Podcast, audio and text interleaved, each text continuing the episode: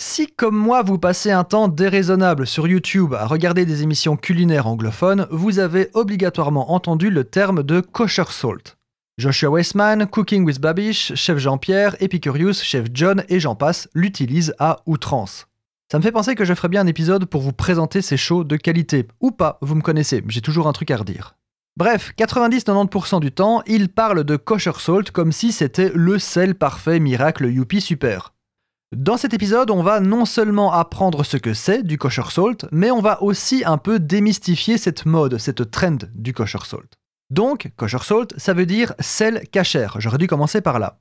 Cachère est l'adjectif qui se rapporte à la cacheroute, et la cacheroute, c'est l'ensemble des règles alimentaires du judaïsme. C'est là que vous trouverez que le porc est illicite, que vous ne pouvez mélanger la viande et le lait, etc. On a déjà fait un épisode là-dessus si vous voulez en savoir plus. Le kosher salt tire son nom du fait que, historiquement, il était utilisé pour son efficacité dans la préparation de la viande cachère. Bref, ce sel cachère est vanté comme être le meilleur, et on voit ces youtubeurs américains en mettre partout en lieu et place du sacro-saint sel de cuisine.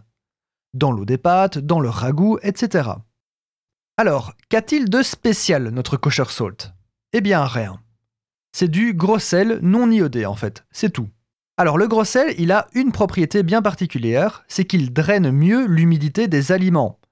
Si par exemple vous devez dégorger une aubergine ou une côte de bœuf, il vaut mieux utiliser du gros sel, donc du kosher salt, car l'action de drainage est meilleure.